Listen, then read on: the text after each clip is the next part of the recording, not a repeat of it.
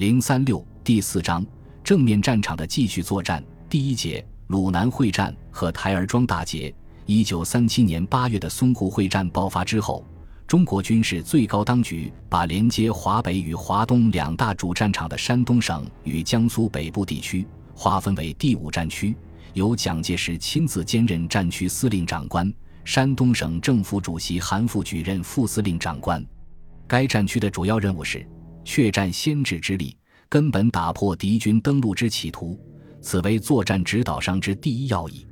纵使敌军一部先行登陆，务必迅速围攻而歼灭之，不使后续兵团借此以为安全登陆之掩护，此为作战指导上之第二要义。必要时，在指定地区之范围内扼要固守，绝对限制敌军之进展，运用机动部队而歼灭之，以确保我国军南北两战场作战联系之中枢。随着淞沪抗战之全面展开。为阻止华北日军沿金浦路南下，第五战区的地位一发显得重要。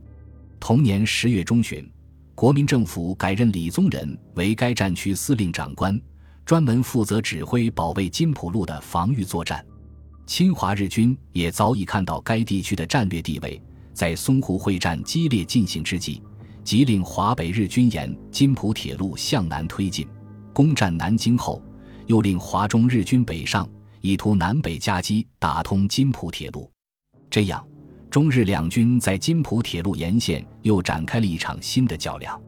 华北日军侵占平津地区后，随着增援部队陆续到达，开始分兵三路向中国内陆进击。当时，退出平津两市的第二十九军集结在天津南部的静海、马场一带与日军对峙。为加强金浦路北段之防务。国民政府任命宋哲元为第一集团军总司令，统辖五个军的兵力，在铁路沿线构筑阵地，阻击日军南侵。一九三七年八月中旬，日军第二军第十师团及第十六师团之一部约四万余人在天津附近集结完毕。八月二十一日起，第十师团主力开始沿金浦路南犯。宋哲元第一集团军作为第一战区右地区队。奉命沿金浦路进海、马场一带占领纵深阵地，阻敌南下。至三十日，中日双方历经九昼夜激战，中方金浦路北段近海等前进阵地及警戒阵地相继部守，日军进至马场。九月一日，日军在优势炮兵及空军战机的掩护下，向中方部队全线进攻，战况空前激烈，双方混战至四日。日军攻陷子牙镇、唐官屯，此后继续南攻。为延迟日军南进步伐，宋哲元令骑兵第九师于南运河、子牙河分别选择要点，实施决堤泛滥，日军攻势受阻。十一日，日军一部疯狂而下，中国军队第三十七、第三十八师堵击不及，致使马场失守，中国部队退至姚关屯。国民政府根据华北的新形势。判断日军将采取更积极的行动向山东境内推进，如日军的目标达到，则不仅使平汉路方面的防御增加压力，而且更有利于日军在青岛方面之登陆。为打破敌人阴谋，必须坚守沧县以北阵地。为此，一方面令第一集团军抓紧构筑阵地，同时又令增援部队编组为第三军团，以增强防御力量。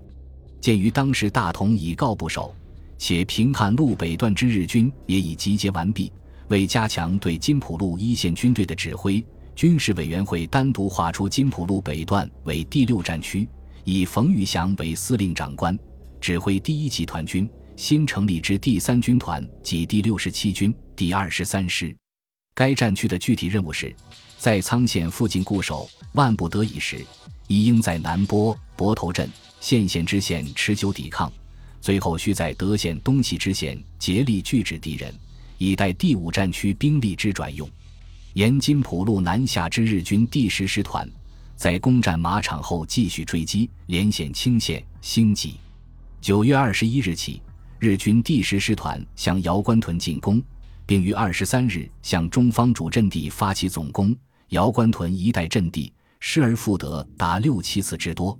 中方第四十军折损颇重，不得已以总预备队第一零九师接替。二十四日，姚关屯失陷，为掩护主力后撤，以建立新的阵地，宋哲元曾组织部队逆袭，没能如愿。日军进一步南犯，苍县最终失守。金浦路北段作战连连失利，南京当局深感忧虑，于二十五日电告冯玉祥。令第六战区各部队务在桑园、德县以北，择地固守，拒敌南进，并应集结兵力，力图反攻，以开拓新局。然而，该战区各部队连续战斗之后，疲损交加，已无力阻止日军新的进攻。九月二十九日至十月一日，日军相继攻下泊头、东光、桑园等地，并进逼德县。十月三日。日军第十师团九千余人进犯德县，中方第八十一师运气昌旅第四八五团负责防守，并等待援军。由于中方增援部队仅有第八十八师一团到达，军队势单力薄，与日军难以抗衡，不得不于五日弃守德县。此后，战场延伸到山东境内。在德县告急之时，南京当局见形势危急。于十月一日，向山东的韩复榘第三集团军及第六战区发出新的指示：为尔后作战便利起见，应以确保战略要地为目的，各抽调有力部队在黄河南岸布防，并构筑工事。第三集团军在长清以东设防，第六战区在长清以西设防。第三集团军还以一部兵力向德县集结，掩护第六战区各部队转移。然而，该军援兵尚未到达，德县已失。十月十二日，日军偷渡就黄河，突破黄河崖阵地，一路追击。次日，日军攻陷平原，韩复榘第三集团军于十四日夜退守图亥河南岸布防，与敌对峙。十月二十日，军事委员会调整金浦路沿线之作战，将其划归李宗仁第五战区负责。第一集团军宋哲元部改归第一战区指挥，第六战区撤销。同时，军委会训令第五战区应确保山东要地，以现在前方支部队担任东海、青岛及胶东半岛各海岸守备，并阻止敌由金浦路南下。以后方部队集结于徐州、商丘一带地区，以策应前方部队之作战。为顾及尔后状况之变化。应于鲁南一带山地构筑核心工事。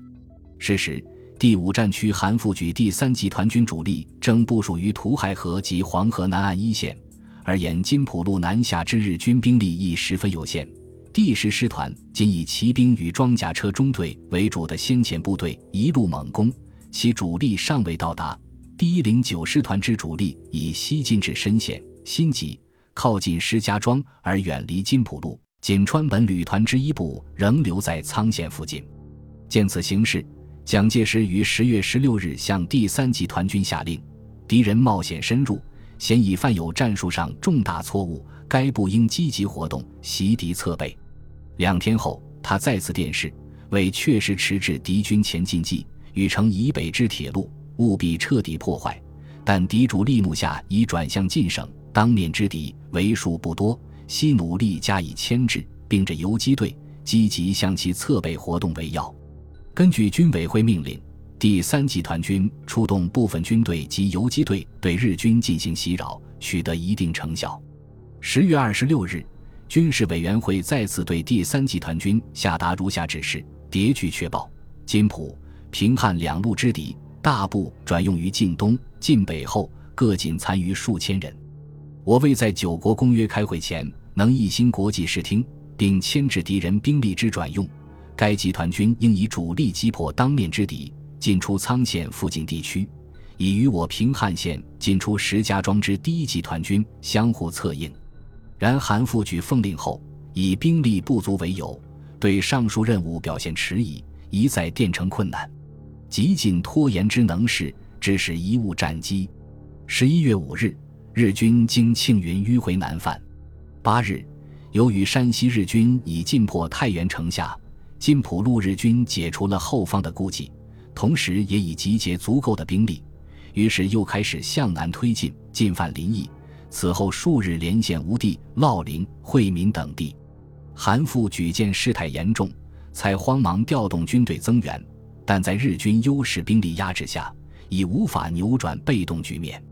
至十三日，日军攻陷黄河下游北岸重镇济阳，直接威胁中方阵地。军委会根据情报判断，日军有越过黄河继续南犯的企图，乃指示第三集团军应排除万难，以积极手段转移攻势，解临沂之围。争取战争主动权。韩复举封令后虽有行动，但又以侧背受到威胁，请准许在不得已时撤守黄河南岸。当日，韩复举为保存实力，未经请示，即下令黄河北岸各部队撤回南岸固守。韩部炸毁黄河铁桥，中日两军隔岸对峙达四十天之久。此间韩部并无积极布置，白白浪费宝贵时间。十二月初，平汉路日军已进抵安阳，并以一部侵入山东境内的朝城，威胁第五战区左翼的安全。韩复举急调兵力防堵，对山东方面偏重西部，忽视金浦路正面防御。军委会曾于十一月下旬电令纠正，但韩复举并未执行。至南京沦陷后，韩复举的抗战立场更为动摇。本集播放完毕，感谢您的收听，喜欢请订阅加关注，主页有更多精彩内容。